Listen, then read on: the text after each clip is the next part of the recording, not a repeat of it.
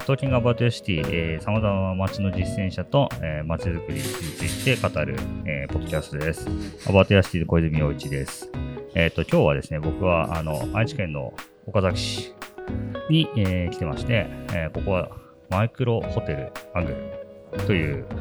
えー、宿泊施設の1階のカフェから、えー、収録しています。今日のゲストは、そのマイクロホテルアングルを、えー、経営している飯田圭さんです。よろしくお願いします。よろしくお願いします。えっ、ー、と、飯田さん、えっ、ー、と、僕が前に 実は1回しかお会いしたことないかもしれないんだけども、はい、えっ、ー、と、まあ、山梨に、えっ、と、知り合いのなんかツアー的な感じでこういろんな面白いところをこう巡らせてもらったときに、まあ、山梨出身ということで、はい、えー、飯田君にもこう来てもらってっていうところで、えー、知り合っていたんだけれども、それがもう3、4年前かな。まあ、4、5年前というか。そうですね。いう感じで結構忘れちゃったぐらい。結構だいぶ あの、ちょうど宇宙ブルーインがまだできてないみたいな。確かに。結構前ですね。そう、めちゃめちゃ前。もうすごい有名なブリュワリになってしまった宇宙ブリングが、えー、見に行ったりとか、まあ、させてもらったんですけれど、えーまあ、そんな中で、えーとまあ、その後僕もね、まあ、独立したりとかして、えー、飯田君は、えー、このマイクロホテルアングルという施設をオープンしていたと。うん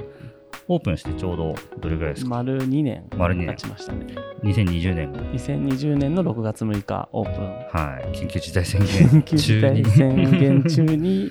オープンして。果敢にも宿泊施設を。やばかったですね。もう、はい、怖かったです。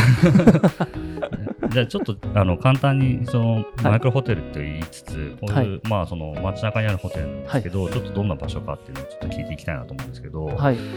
ざっくり言うとそのいいわゆるホテルというかゲストハウスとも違ってマイクロホテルって名乗ってるのはどんなことなんでしょうまあもともとこうまあゲストハウスのコミュニティというかコミュニケーションが取れるあの要素はすごいいいなって思いつつも、うんうんうんなんかドミトリーが僕はあんまり得意ではなかったんですよね。で、ゆっくり寝れる個室は欲しいなっていうところで、なんか個室機能を、まあ、ちゃんとつけたいなと思って、ホテルは6部屋しかなくて、全部個室になってるんですけど、なんかホテルでも、ホテルとも言いづらいなっていうところもあって、イメージとしてホテルってこう、いわゆるまあビジネスホテルだったりホテルを想像されてしまうんで、なんかその間ぐらいの、なんか機能があったらいいなっていうところで、まあ、まあ、いろんな言葉を調べてる中で、うん、マイクロホテルっていうのはすごくなんかしっくりきて、うんうん、であんまり日本に使われてなかったんで一個もなかったんで、はいはいはい、すげえいいじゃんと思ってつけましたね。海外にはあったんですか？あそう海外には調べていく中では結構あって、うん、えっとなんていうか海外の割とアメリカとか地価が高いところで割と値段が高いホテルが割とこう比較的泊まりやすいホテルとして部屋の面積をちょっと狭くしてでも使い勝手がいいようにっていうのでで日本のこうカプセルホテルとか、ああいうのを結構参考にして作ってるっていうのがあってすごいなんかそれが逆に面白いなと思って。まあなんか地価が高いわけではないんですけど、なんか新たなこう、ローカルのマイクロホテル像を日本で作れたら結構面白いなと思って、ん。なんかマイクロホテルっていう名前につけました、ね、いやいいですね。僕も今日泊まらせてもらったんですけど、はい、あの、1階がこうカフェというかラウンジになっていて、で、まあちょうど、えっ、ー、と、この朝の時間帯はガレット屋さんが、はい、まあ、ポップアップ的に、はい、まあ、あの、週の何日かでで、お昼からはカフェをまた別の人がやっていて、はいはい、それはそのアングルじゃなくて、えっ、ー、と、また違う名前なんですよね。あ、そうですね。えっと、お昼からまあ直営ではあるんですけど、うんうん、パークサイドカフェっていうカフェに、なんかアングルっていう名前じゃなく、まあ、地域の人も入りやすいように、ちょっと違う名前で、うん、まあ、開いて地域の人も入ってくださいっていう意味を込めて、違う名前にしてます。籠田公園の近くあ、そうそうそう。まあ、単純に名前にしようかなと思って。いやいやすごいいいですね。えっ、ー、と、で、このマイクロホテル、まあ僕も、えっ、ー、と、シングルの部屋に泊まらせてもらったんですけど、はい、本当に、あの、まあ、何畳ぐらいなのかな ?4 畳半ぐらい。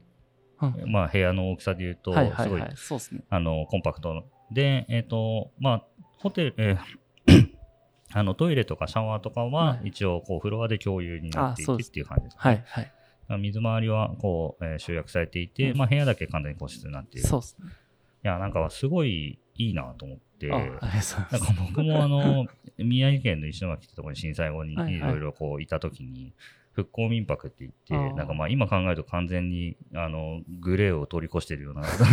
まあ一応民泊だって言い張ってたやつをやってた時があったんですけど、はいやっぱりこう、ドミトリーにせざるを得ないというか、まあ、あの、全然ね、こうビジネス的にもあれだったんで、あの、まあ、根っこみたいな感じだったんですけど、ね。やっぱりこう宿泊やっていく中で、ちゃんと泊まる体験というか、うんうん。なんか、あの、ホスピタリティ出していきたいな、みたいなあの。で、やっぱりその後、ずっといろんなところに泊まるために思うんですけど、うんうん。やっぱり、まあもう年取ってくるとっていうか、30過ぎてくると、普通にドミトリーとかでなんか人のなんかパンツとか干したの嫌だなみたいなことあったりとかする中で、なかなかこう、特に地方都市で、はいはい。そのゲストハウスやり始める人が結構いる。うんうん。で、まあもちろんビジネスホテルと駅前とかで、はい。あの、チェーンだったり、ローカルのやつだったりあったりする。で、まあ、片やその、すごく高級なというか、はいはい古民家再生してうん。めっちゃやってるやつとか、あと一棟丸貸しとかっていうのはあるけど、一泊何万円もしたりはとかして、いはいはいい。や、そういうことを求めてるんじゃないんだけどなんかちょうどいいところないなっていつも思っちゃってて、はいはいこのマイクロホテルアングルはこう、そういう意味でもすごくいいんじゃないかなと思って、はいはいまあでも想像通りうんいい体験できましたね。ありがとうございます。いや、褒めます。褒めたい、これでもは。僕もやっぱそういうのがないなって思うことも結構あったんで、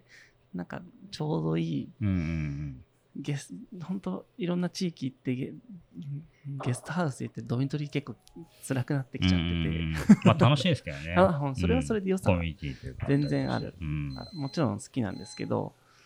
ちょっとまあ違うのが、うんうん。なあってもいいよなっていうのはやっぱあって、うんうんうん。それは結構大事にしてました。なるほど。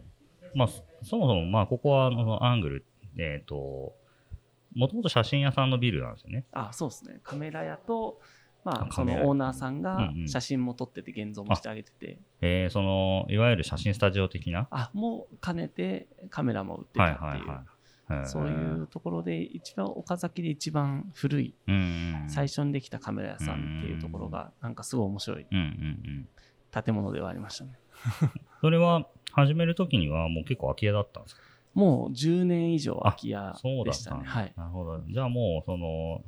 まあ、歴史としては、そはのカメラ屋の文脈があったけれども、はい。直前までオーナーさんがやってたわけではなくて、あそうっす。もう全然、ああ、空き空き家としてあるよね、みたいな感じでそうですね。でも誰も使ってはなくちょっとたまに地域のうんうん。人たちが集まる場所として。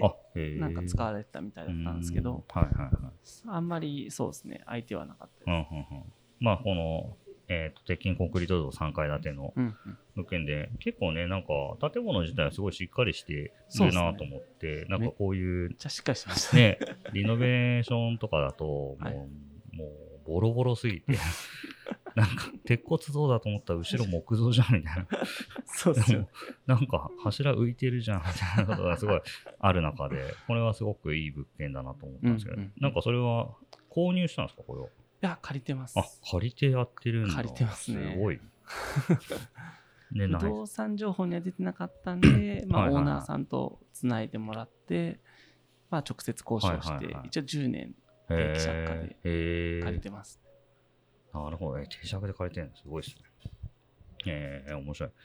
いや、でも、そのさっきも、ね、あの、ちらっと言ったんですけど、まあ、あの、飯田君は山梨出身はい。ですよね。で、えっ、と、まあ、岡崎に来て、で、なんでホテルやろうと思ったんですああ。なんかこう、山梨から来て、かはい。まあ来た時に、まあ縁もゆかりもない地域だったんで、うんうんうん。すごい地域を、まあ自分が暮らすんでうんうん。よく探したりとか見たりとか、まあいろんなお店に行ったり人に会ったりすごいしてたんですけど、その中で全然自分がやっぱ全く知らなかったっていうところから知ってみると、すごいまあ単純に面白い地域だなと思はいって暮らしやすいバランスがいいし、カルチャーもすごいあって、うん。なんか新しいものがその時結構お店とかも僕が今ここ宿をやってるエリアにはすごいできてきてて、こだわった個人店が多いっていうのと、もともと城下町で100年超える企業とか、あとは90年近く続いてる洋食屋さんとか、なんか60年続いてる喫茶店とかが結構当たり前にまだまだ残ってるのと、チェーン店がほぼないっていうエリアだったんで、結構面白いエリアだなっていうのを感じたけど、まだまだそれは全然知られてないし、もうちょっとなんか入り口的な場所があって、街を知れる入り口だとかメディアっぽい役割をするところがあった方がいいなっていうのと、まあ、自分がこう独立してなんか自分で事業をやりたいっていうタイミングと、まあ、外の人だからこそこうできる役割も結構あるなっていうので宿っていうところがすごい自分の中ではしっくりきて、それをちょっとやってみたいなっていうのがありましたね。前職はあれですよね、えっ、ー、と、もうちょっとコワーキングスペースというか。あ、そうですね。もともとはコワーキングで、スノーピークビジネスソリューションズというスノーピークの子会社が本社の1階を地域に開くとか、いろんな人がつながれるような場をしたりとか、地域の働き方をもうちょっと豊かに変えていこうっていうようなスペースを、まあ、開くときに、まあ、声かけていただいて、そこを立ち上げて運営をしていて、そこも今も一応やってはいるんですけど、ね、はい、関わってはいて、企画とかそっちの部分でやらせていただいている中で、まあ、宿泊とか自分の事業としてやる上で宿っていうところで、なんかまあ役割は違えど、こう、まあなんか似ている部分もありつつっていう感じでやってるんですけど。それも近いところにあったんですか？エリア的には。はい、エリア、場所的には近いあ、めちゃめちゃ歩いて、もう5分ちょい。あ、へ近いですね。ちなみに、まあ僕も愛知県出身だけど、はい、僕、知多半島なんですね。はい、あの東海市っていうところなんで、あの、まあ、尾張、よくね、こう、愛知県の人で、こう、尾張と三河のことは結構違うというか、あの、まあ、それ仲悪いとかじゃなくて、単純に失礼。あの、アクセスとかもあって、はいはい、あんまりこう、行き来ないんですよね。うんうんうん、まあ、車とかで、こう、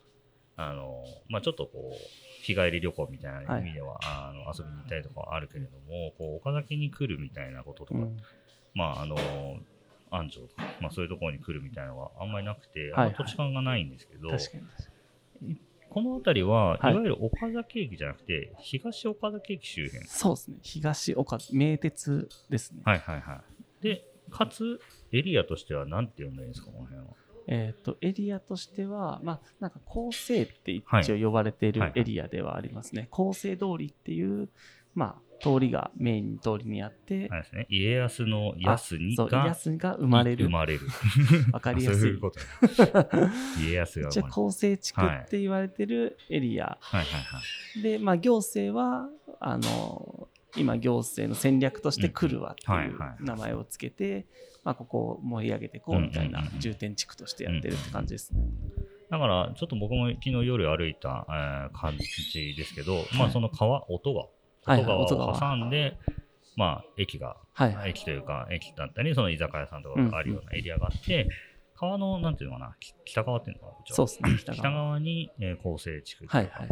で、その車戦略というところに入っている。まあ、ちょっといわゆる駅からはちょっと遠いという。若干歩いて10分ちょいのエリアではありますね。いわゆるこうね、駅前商店街って感じじゃないんですけど、うん、まあ、アングルの前とかも結構人通りも車通りもあって、ね。えー、お店があって、はい。で、えー、さっきもちょっと言っていた、あの、籠田公園とか、はい。はい、えー、その中央緑道とか、はいはい、とか、あと桜白橋。はい、桜の白橋。桜の白橋。はい、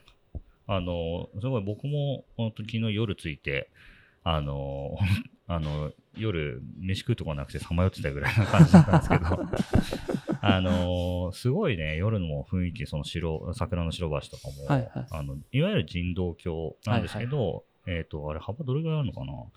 ?20 メートルぐらいあるのかな？ぐらいある、ね、まあ結構広めの、広いすね。あのまあ車も通れなくないぐらいの全然幅の広さなんですけど、はいはい、真ん中にこう、東屋みたいなのが長く あって、あの、すごく、えー、居場所として、はいはい、そのベンチが置いてあるだけじゃなくて、すごいだんだんのこう、あの地形的な、重機が置いてあって、で、もう照明もすごくいい感じになっていて、橋の欄干の手すりのところにもこうビールが置けるような、フラットな感じになっていたりっていうような感じなんですけど、あの、まあ、飯田君が来た頃、まあ、5年、6年前かなと思うんですけど、だんだんそういうなんか街中の整備というか、その、あのーなんか歩いて楽しい街みたいなのもう起こってたんですか？そうですね。なんか僕が、車まあ戦略みたいない戦略があって、それがまあ、まあ、街中の再整備をして、こう公共投資を結構公共空間が多い地域でも、地域でもあるんでそこをまあ公共整備をしっかりかけて結構まあ使いやすいようにして、その後にこう民間の投資を促してこう新しいものを起こしていくみたいな取り組みが結構5年前ぐらいからちょうどうんうんうん。6年前ぐらいかな、やり始められた時に、まあ、ちょうど来てその時に、まあ、だんだんこう公共整備が結構できてきた中うんうんで川がすごい綺麗になってうんうん。明るくなったりとか。してあとは、まあ、公園がやっぱ変わったのがすごい一番大きくて、公園もともとの公園の時はほぼ本当人がいないようなそうなんですね。公園だったんですけど、変わった瞬間に子供たちを連れたこう若い層の親子連れとかうんが、あとはまあ本当に学生とかも含めてて、はいはいはい。高校生がたむろしたりとか、へ全然街の雰囲気が変わってる感じはすごいしましたー。ね。いや本当になんか僕もちょっと中身の詳しくはまだ知らない調べてないんですけど、まあオンサイトさんが設計されて、あはいはいでなんかすごいなと思ったのがこうね普通のなんていうのかな普通の椅子？はい。普通の椅子っていうとなんかちょっとしかもでもいい椅子いい椅子。プラスチックの,、まあ、あの屋外で使えるはいはい。椅子が夜中もね全然撤去もされずにしまわずに置かれるみたいな、はい。なんかあのーさっきもちょっとこの収録する前に話してたんですけどあの結構こういう公共空間のやっぱ整備とか暫定的な整備だったりとかしても、その椅子どこにしまう？うん。置いた昼間置いてもいいけど、夜誰がどこにしまうかみたいな、うん。その淀物置みたいなやつを整備ししましょうよとかっていう話を絶対するんですけど、うんうん。そのまあでもそれすらできなくて、まあ、椅子も何も置かれないみたいなとか、うん。あとはもう固定のもの。はいはい。ベンチとかだけとかあとはもうその街の条例によってここはベンチを置いてはいけないエリアだから、まあ花壇のへりに座れるようなデザインにしようみたいな横浜とかにあるんですけど、なんかそれを全部飛び越して普通にしまわない あの普通に家で使うような椅子が全然置きっぱなしにしてあるっていう。でさっきあのちょっと話してたところで言うとその街のへのこう人々の愛着がすごいよねっていう話をうん。うん。聞いてたんですけど、はいはい。やっぱりそれはもう飯田君がそのこのまあ5年間この街で暮らしててもすごく感じることですか、そうですね。もうめちゃめちゃ感じて、なんか自分の 地元だと、はいはい。いや、こんな街なんでなんもないよとかいう人結構、まあ、多い感じがするんですけど岡崎の人は結構こう、自分の街、あ、あそこいいよいいよいいよっていうのをすごい言ってくれたりとか、うちの街いいよねみたいなのがすごい出てるというか、い それはやっぱすごいですね。なんかシビックプライドがすごい高いというか、街への愛着はすごいあるっていうのを、まあ、より感じますね。いや公園とかねその橋とかも、はい。みんな自主的に整備するあそう。せ整備というかね手を入れそう、清掃とかメンテナンスを自分たちで、しかも行政に頼まれるわけではなく、なんかイベントとして毎月1回橋でみんなで、橋をみんなで拭いて、みんなで月見ましょうかとか、なんか、すごいですね。籠田公園って公園も、うまあそこの自治会の人を中心に月1でじゃあクリーンしましょうとか、うん。川もリバークリーンってはいはいはい。いうイベントとして、なんか子供たちがすごい川の中入りながらゴミ拾ったりとか。結構すごい、すごいですね。うんなんかそこまで できるってすごいなっていうのを結構改めて驚くというか、ん。結構ね、広い川で、まあ、いいわゆるこう、矢作川の支流みたいな感じなんですかね。まあ、あの、そんなになんか水量がめちゃくちゃた多いっていうよりかは、すごくうんうん浅くて穏やかに流れてるイメージはいのところでしたけど、本当に、まあ、その夜の照明計画なんかも全体的にもすごく、真っ暗じゃなくて、結構落ち着いた感じで、はいはい。あって、で、えー土手も降りれるようにうんうなっていて、んうんいろんなイベントとかやってるんですよね。そうですね。結構毎週のように、えーあ毎週。マルシェとか、あとは普通にサップをはいはいはいするような人たちがいたり、あと、あそこでなんか、ランニングの教室やってたりとかなんか教室系も結構河川敷でやってたりへとかもうほんといろいろイベントやってますね。ーいや、すごいな。なんかそのね、イベントだけとか、その、暫定的にとかっていうことは、いろいろはいはい。取り組みとしてはやったりとか、あとさっきの橋吹くやつとかも、はいはいまあ、その橋吹きで結構有名になってるのは、あの長崎の出島の表門橋っていうのが、はいはいまあ、新しくできた時に、それをメンテナンスするチームをうん。こう地元の人たちが作ろうみたいなので、やられてたりするんで、なんかそういうこうメンテナンスするのを、その街づくりの割りかしさい、まあ、最初の段階とかで、はいはい。まあ、最近僕も入れたりとか、その話の中、ワークショップの中とかに、はいはい。メンテナンスするチームとか、植栽をこう管理する園芸部みたいにやりましょうとかっていうのをこう投げかけたりするんですけど、それは結構その、地元の人たちのモチベーションをどう作っていくかっていうのはすごく大事。まあ大事では難しい。まあ確かもうそこに完全になんか依存しちゃうんで、やっぱり。にはいはいモチベーションなかったら、別にそんななんか愛着ないしみたいなこと言われたら、そうっすねってなっちゃうから。ね、地元の人たちが、いや、俺たちでやろうよって言ってるのはは、すごい、なんていうか、こう市民マインドがめちゃめちゃ高いな。高いっすね結構こうでもなんかそのワークショップとかを経て割とそういうのが醸成されてきてるのかもしれないです。しまあもともと高さがあるんですけど。あとこの辺の自治会が、うんうん、まあ多分あのできてからすごい、まあ、人の流れも変わったし目目に見えてこう、うん新しい良いものになってるっていうのもあると思うんですけど、まあなんか自治会もこう7町の町が集まって自分たちでこの辺を、まあ、より良くしていこうとか若い出店者さんとうん今はいる人たちをつなごうみたいな活動をなんか取り組み始めたりとかなんかすごくいろいろ起きてきて、うん、なんかまさに自治うん、してる自治会がなんかこうできてきてるなっていうのは、なんかすごいなっていうのを感じますね。いやーいいですね。なんかその行政のそのクルワ戦略っていうのも、まあ、うまい取り組みだなと思いつつ、まあ、あのね、藤村隆二さん、建築家の藤村隆二さんとかも関わっているのかなとはいはい。思うんですけど、そのクルワ戦略、えっ、と、まあ、クルワの、ローマ字で書いた時のクルワは9の、はいはい。えーアルファベットの9になってるんですけど、それが、まあ、川から、えーこの構成地区を、はいはいはいまあ、囲った9の字型のエリアだっていう。話なんですけど、このエリアの中で、そのアングルができてからというか、まあ、アングル前後だったりすると思うんですけど、はやっぱりお店とか、そういう若い人たちの居場所みたいなの増えてるんですか？だいぶ、だいぶ増えてます。特に籠田公園周辺はよめちゃめちゃ増えてい。ると思います。へカフェとかも含めてお店何軒 ?15 軒ぐらい増えてるんですかそんなに。それはなんか誰かが誘致したとかじゃなくて。誘致もまあ多少はあると思うんですけど、はいはまあでも自然にこの辺でやっぱ出店したいみっていう人がふ増えてるんだと思います。あとまあそれでちょっと借りやすくもなってるんじゃないですかね。はいはいはいなんかお店が増えて、まあ、貸してもいいかなって思う大家さんもちょっと増えてきてるのかもしれないです、ー確かにね、それすごい大事ですよね、やっぱ。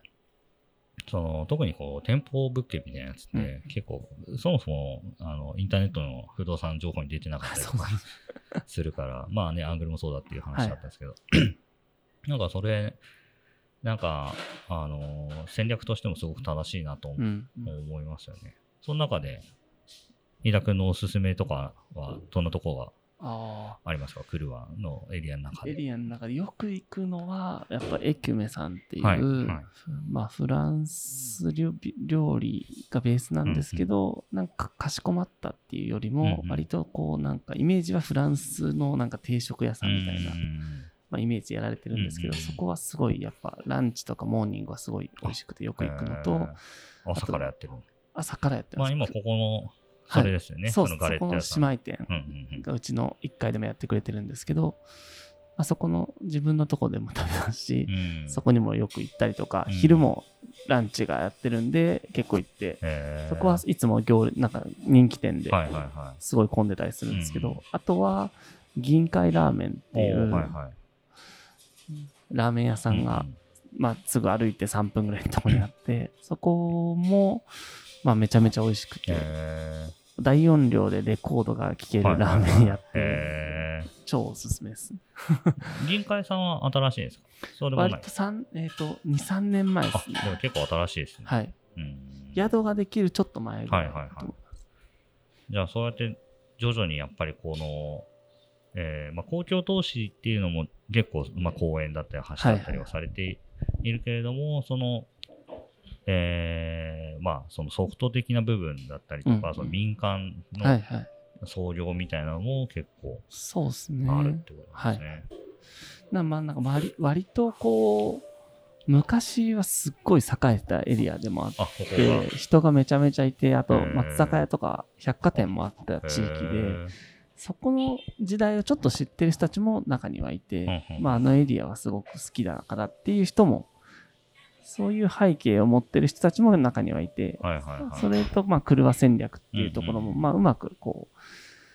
う、なんか絡まっうんて、うん今の状況なんだと思います。あとは、なんかこう、うちの隣にあるセレクトショップさんとかが10年ぐらい前から本当にあんまり何もないうん。状況の時からやってるんですけど、そこによく通ってた方々がこの辺で出店したいって言って、あのお店がある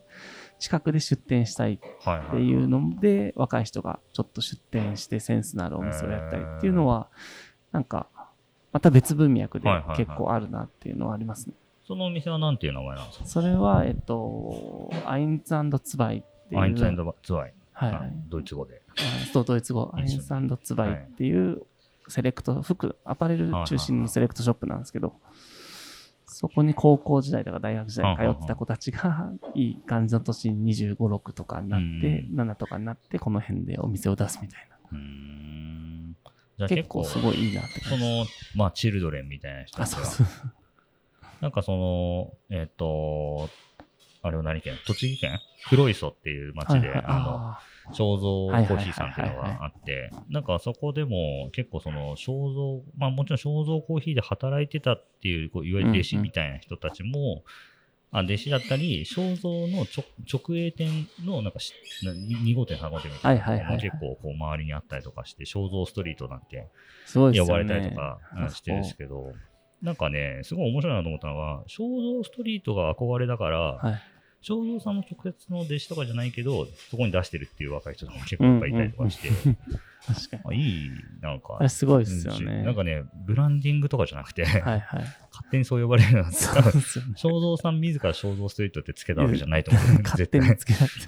つけなさそうっすよね。そうそうたまにそういうくせ者のオーナーとかいたりするけど、自分の名前をストリートにつけるみたいな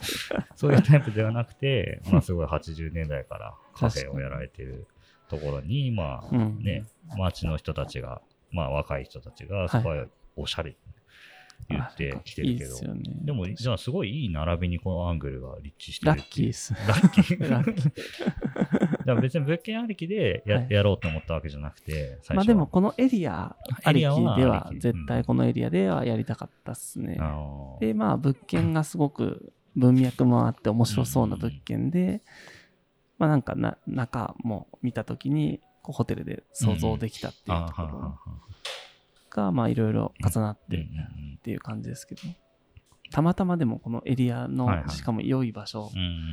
で、なんかラッキーでした。あんまり周りはビジネスホテルとかそういうのはないですか？ビジネスホテルはでもあるはあるですね。あるけど、まあうちみたいなこういう形態のホテルはまずないんで、あんまり被らないかなっていうところです。まあ、これがね、その街に何個もあったらすごいなと思うけど。確かに、ちょっと成り立つか心配です。いやーいいっすね、でも。なんかその、まあ、ま、でも、えっ、と、とはいえ、はい。その、岡崎ってこう、観光地じゃないじゃないですか。はいはい。全然。なんかそれは実際にこう、やってみてからはい気づいた客層ってのは、どんな感じでした、あでも、もうそもそもやっぱ観光地では。ないっていうのは前提にあって、で、宿のこう伝えるものも、いわゆる非日常的なところではなくて、まあ僕もこの辺で暮らしてるんで、うんうん。暮らしていく中ですごくいいなと思ったお店とか、こう日常的なものを伝えよう。っていう、こう街の日常に入るための装置として、宿っていうものをなんか、機能させようっていうのがあったんうん。で、なんかそこのギャップはあんまないというか、割と宿が面白そうって思って来てくれる人たちがある一定数いるのと、あと仕事で。来てくれて、ビジネスホテルだとやっぱあんま面白くないなっていう人たちが結構泊まってくれたりとか、へあとはこう YouTube のファンが泊まってくれたりとか、ーね、さっき言ってたあの、誤解オンエア。僕は全然名前しか知らないけど。そうですね。なんかその方々が聖地巡礼するときに Google とかで調べて。ちょっと良さそうな宿だから来ましたっていう子が歩いてそそうです。東海オンエアの YouTube で宣伝されたことはないですか？それを一回だけちょっとだけ出たことがああ、って。ちょっとだけ。僕は出てないんですけど、スタッフがちょっと出て、でもそれを目ざとく見たりとかって人もいて、すげえなと思って。あんまそれを別に押し出したいわけではないそんうですけどね。。でもなんかその子たちも、あの、うちに泊まってくれる子た人たちは結構こう街のことも楽しんでくれたりとうかん、東海オンエアきっかけで来るんですけど、割と街も好きになってくれる人とか、すごい、まあでもそれがきっかけで街を知ってくれてもいいうんのかなとは最近は思ってます。ね、なんかその、テレビとかともちょっと違うというか、そね、まあ彼らの番組を僕も見ているわけじゃないんであれだけど、なかなかこう、普段コンテンツになり得ないような、その街のさもないところとかをフィーチャーしたりとか、その、うん。あの、まあ手頃なおしゃれな公園があるからそこではいロロケししてよみたいな ところに来てて、じゃあそれをこう、ああれに映ってたこの公園だみたいな感じで外の人が来てくれたりとかするのは、まあなんかすごい今時っぽいし、そうですね。面白いなと思う。うんなんかこう、うまくそこの、あんま人来すぎてうん日常が脅かされてもちょっと違うなと思うんで、なんかうまくバランスが良くなれば、うん良い感じでやれば、うんはいいなと思いますね。いや、なんかそれこそね、その山梨のラップグループの、あの、天下流というラッパーあが、あ、はいはい。YouTube でしたけど、あの、駅前の何もないと思ったところからはい、一日歩いてはい面白さを探すのが、あの、お音楽ができるやつだみたいなことを言ってて、それ僕いい言葉だなと思って。すげえ。すごい、でもわかる。なんもねえって思ってても、一日時間かけて歩いたら絶対なんかあるからやってみろって言って。確かに確かに。なんかあれですよね、こう、面白がる視点とか、そうそうそう。自分次第というか、何を面白さを見出すかとか、なんかその視点が結構僕はすごい重要だなっていうのは思ってますうね。ん。なんかそれをきっかけを作るのは宿の役目というか宿がどういう目線で街を見るかっていうのをうん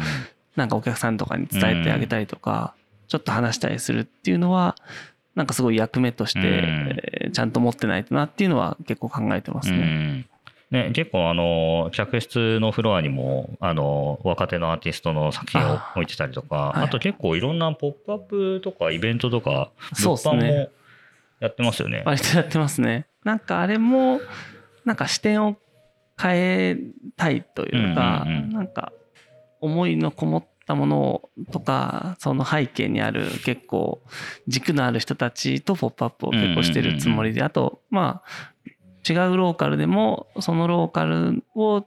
ちょっと違った角度で見て再定義してたり再編集したり、まあ業界もそうなんですけど、うん。なんかなるべくそういう人たちとなんかやるようにしてて、うん。そしたら地域の人もそれを見てちょっといい刺激になったらいいなとかつながりができたらいいなうん。みたいな思いでポップアップとかはしてますね。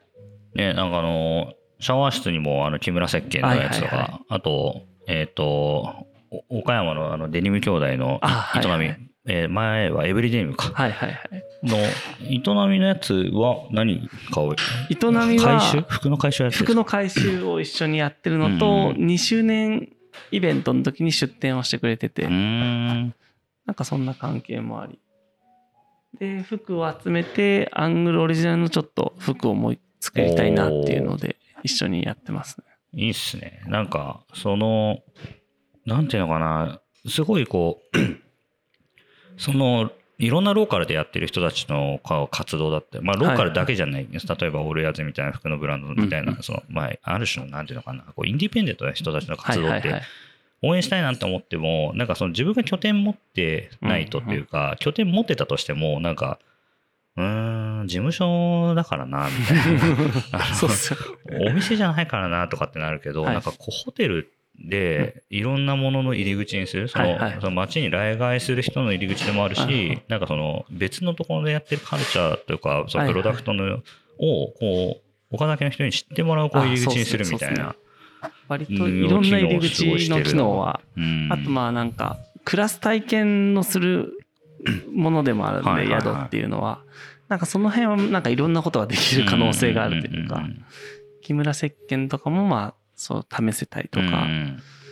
すごい軸がある面白いブランドというか大好きなんですうけど、んなんかそういういろんなもののなんか間口がうん。宿っていうのは可能性はすごいあるなっていうのはすごい面白いですね。やってみて、より感じてます。うん。やっぱりリピートとか長く泊まる人も結構多いですか？えっと、プラン的にあんま長くっていうのがそこまで、まあ最近はできたんですけど、っていう結構リピートは結構ありがたいことにありますね。そういう人たちは旅行で来るんですか？旅行、まあ、旅行というか。割と仕事が多いかも。あ仕あと事で。は、うんなんか、いちょっと移住しようかなみたいな考えてる時に泊まってくれたりとか、へ仕事がやっぱ一番多いですかね。ー方面で言うとどこら辺から来る人が多いんですか？岡崎に来る人は。あの、えっ、とし、仕事だとどの辺から来るんですか？東京？東京からも来ますし、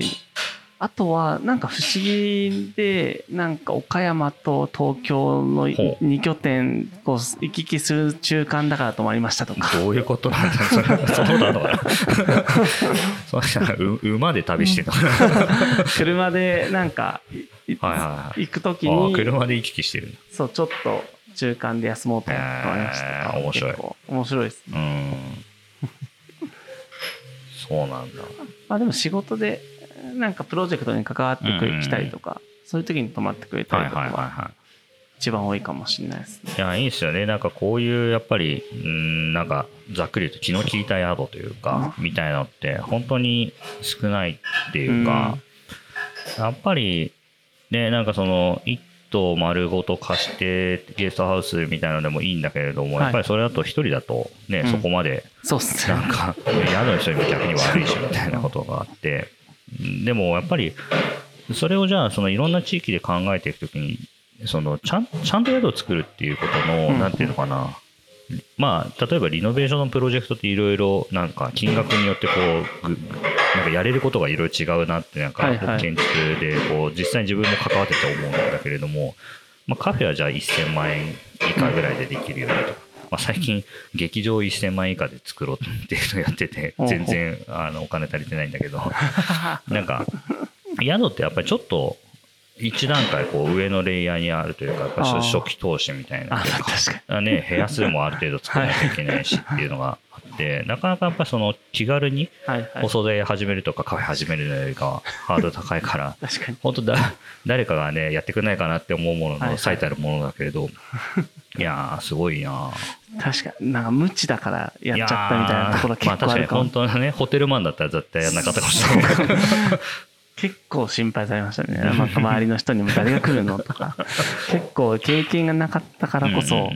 割と勢いでも、あと、まあなんか、ぜややるって言っちゃったし、みたいな。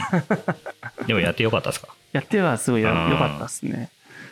やっぱでもいろんなつながりとかが増えましたし、宿をやったから、こう、違った仕事というか、なんか、うん。面白い仕事の入り方がしたりとか、うんでも、よかった、よかったは絶対良かったですね。ここで働いてるスタッフの人たちはどういう人たちが多いんですか、あ、もともと、今、えーっと、僕以外に4人いはいはい。るんですけど、えーっと1人は東京出身で、うん結婚、あ、仕事を機にこっちに来てて、まあ最初瀬戸にいたんですけど、はいはい。結婚した時に岡崎に住んで、割となんか同じ、僕が引っ越した時に割と知り合って、仲良かった友達がスタッフにいて、その子もまあし県外だからこそこう、うん岡崎の良さがちょっと違った角度でというかそよ外物の視点で見れてるというか、うんその辺もいいなっていうのともう一人がえっ、と徳島から割と 2, 2年前ぐらいに移住してきてというか、友達がいたから海外に行こうと思ったんだけど、うん。コロナで行けなくて。で友達がここで働いこの辺で働いてたんで、うん。そこに遊びに来て働きつつ、う気に入ってしまって、へずっといるみたいな。ー面白い。へでミルクティー屋さんもかあの自分でやってて、うちで「ポップアップでやってくれてるってーいいいうのもありですねでもう一人は、えー、とカフェの店長さんで、それはあの豊田市っていう隣の市から来てる人。でもう一人は大学生なんですけど、えー、とずっと岡崎出身で、まあ、岡崎が大好きで、で一回大学休学して、あのなんだっけな。結構いろんなローカルを旅してて、でそこで岡崎のことを知ってる人に出会っていいよって言われて、また戻ってきて岡崎をもう一回見直そうみたいなことをしてる子がいるすごいですね。なんかそれだけでめちゃくちゃバリエーションありますね。スタッフスタッフもいろいろないろんな子がいますえ面白いな。なんかこれからまあ今、えー、ちょうど3年目になってくると思うんですけど、はいはい、まあねまあコロナの話はどうどうなっていくかわからないものの、なんかこれからやってみたいことというか、アングルとしてというか、今、井田君としてかもしれないけどそうですね、結構意外といろいろあるんですけど、はいはい、一個はなんかもうちょっとこう、メディアというか、岡崎のメディアみたいな役割として、まあ、紙かウェブかちょっと分かんないんですけど、そういうものをなんか作ってみたいなみたいなのはあって、まあ、宿として結構岡崎のことは伝えたりしてるんですけど、なんかもうちょっと宿のホームページ内で結構この辺の情報とかやってるんですけどもうちょっと間口を広げたいしいろんな人のこう角度で街をこう視点を街の日常とか街の深掘りをもうちょっとなんかしてみたいなっていうのは結構ありますね。いいっすね。それをもうちょっと発信をちゃんとして、なんかいろんな人が来るきっかけとかにしてみたいなっていうのは一個思ってますね。で、あとはなんか思いとしてあるのはシェアハウスとか、こう、宿として入り口を作って、一泊二泊でやっぱ、もうちょっと中長期というか、一週間とか二週間、まあ一ヶ月とかの、まあ一年とか、こう、ちょっと住むとかに近い部分の方、ものもあっても、なんか街にコミットしたりとか、街でなんか滞在し、よりするとか、街にもっともっと深く入り込めるものとしてあってもいいなっていうのは、なんか、ぼんやり考えるようになってきてますね。じゃあ、ホテルの次はマイクロウィークリーマンションをなんかすごいそういうのはありますね。うん。いや、いいっすね。なんかその、メディアとしてその、そもそもこのホテル、宿っていうものを見てる感じがすでにあって、で、それをなんかね、まあ、フリーペーパーというかね、ジンみたいなものなのかちょっとわかんないけど、それはそれで別にたくさんの人に届くものではないと思うから、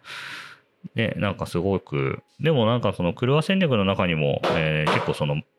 あの、なんか行政がやってるプロジェクトなのかな、あれは一応。えー、にしてはすごくその民間の人たちとか、その記事として、コアングルのことも載っていたけれど、まあそういうふうにフィーチャーされているのもすごくいいなと思うし、なんか、そのコンテンツになる人とか、その多層的なこレイヤーっていうのはもうすでにあるから、なんか、この街ならではのね、なんかあの北九州の雲の上みたいな、なんかあの、有名なローカルマガジンみたいなじゃないけど、なんかそういうのもすごく可能性感じますね、なんかここは。なんか面白い素材はめっちゃある。ね、コンテクストすごいあるから。ありますあります。でもなんかまだそれをやってる人はあんまりいないというか。それちょっと意外ですね。意外なんですよね。デザイナーとか、いわゆるクリエイターみたいな人は多いですか？すっごい多いわけではない感じがしますね。まあ、いるはもちろん素晴らしい人は何人か知り合いでもいるんですけど、すごい多いわけではない感じがしてますね。もうちょっといてもいい規模感と、お店の数が多いんですけど、そういうこう編集者とかもあんまり多いわけではないですし、なんかもうちょっといてもいいんじゃないかなっていう感じはしますね。でも建築家は、あれですよね、ここの設計をしている、あそうね、えっ、と、畑さん。畑さん。はい。えっ、と、事務所の名前が何スタジオ363。363。はい。何人かでね、やられてるんですね。そうですね。今、えっ、と、4人で始めて、今若い子が入って5人でやってますね。やっぱりこのエリアも近いですか？彼は。もうすぐ近くの とこで事務所構えてて、本当結構地元にかなり入って、なんか設計以外の仕事もめちゃめちゃやってるイメージ。へえそうななん。か自治会のまとめとかやった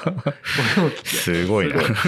でもすごい、それでなんか新しい出店者の面倒見てあげたりとか、あすごいいろいろやってて、うん。なんか本当街土着的。だなっていうのは感じますね。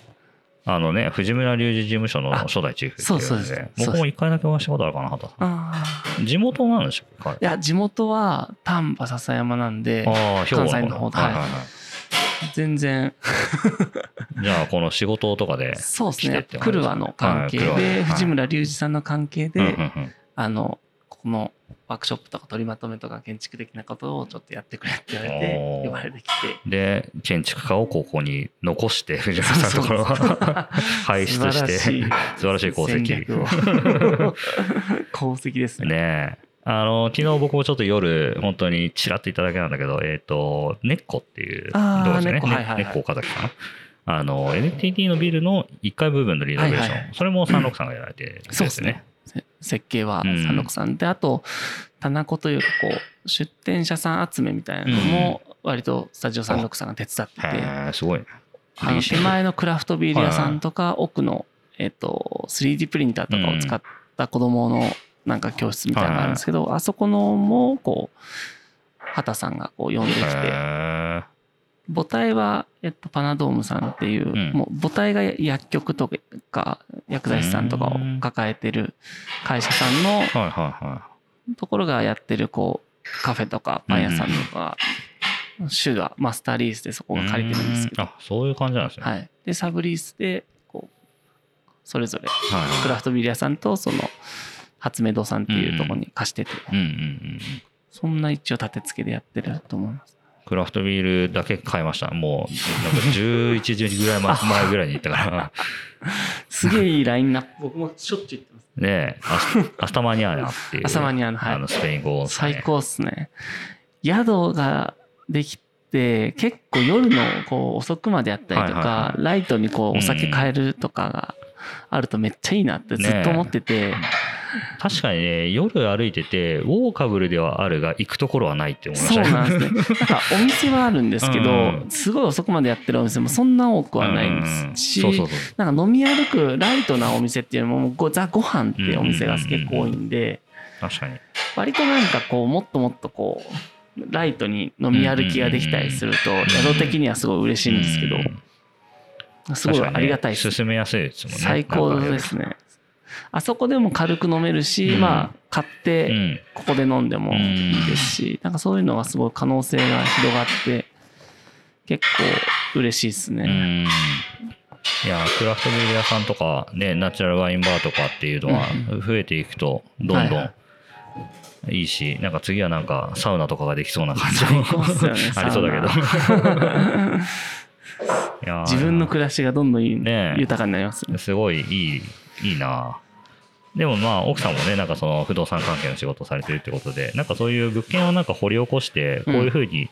やったらいいんじゃないっていうなんか妄想を伝えるだけでもなんかその、はいはい。ね、飯田君のこう、なんかその自分がふんどしあ。締めてやらなくても、はいはい。なんか他人のふんどしでこうなんか街を面白くしていくっていうか、確かに。のもでなんかできていくといい。かもしれないし、なんかやっぱりね、そういう人たちが、はいまずじゃあ誰にこの街のこと聞こうってなった時に、うん飯田君みたいな人がいたらすごいうん聞きやすいですよね。まあでも割と相談してくれる人は結構いますね。うんうんうんうん 増えて素晴らしい。ね街に根ざしててもなんかあんま知らない人とかいるもんね。根ざしてるというか、いうのずっと住んでても、うんうんあの、あんまりこうネットワークが広くない人とかもいるし。いやー、いいですね。ちょっとこのポッドキャストは、ちょっと思いがけず長くなってしまいましたけど、はいはいまあ最後に、あの、ゲストに、いい街って何だと思いますかっていう質問を聞いてるんですけおどー、飯田圭君にとって、はいはい。いい街って何ですか？いい街は、なんですかね。でも、うん、ば、すごい難しいな。住みやすい、うんバランス感が結構、僕はバランス感が取れてる街がすごいいいかなっていう。なんか経済と文化とか、うんうんうん。あとはまあ、あとまああとは顔が見えるとか顔が見える。っていうのはすごくいい街だなって思いますね。バランス感があって。バランス感と顔顔が見えるとうんいうのがすごく個人的にはすいい街だなっていうのは思いますね。それはなんか、いわゆるこう、自分のこう、生活者としてのウェルビーイングみたいなものにもそうですねつながるかもしれないですよね。はいはい。なんか便利すぎてもちょっとなんか違うなと思うし、便利じゃなさすぎて不便すぎてもちょっと違うなと思う。かといってこう、なんかあとはなんだろうな、思いが見え、あそのやっぱ顔が見えるっていうのはそこにつながるんですけど、やっぱ誰かが作ったものとかを買うとゆう豊かさが感じれたりとかするんで、なんかそういう人の思いが乗ってるお店があったりとか、そういう思いが見える街っていうのはやっぱいて楽しいですね。ん。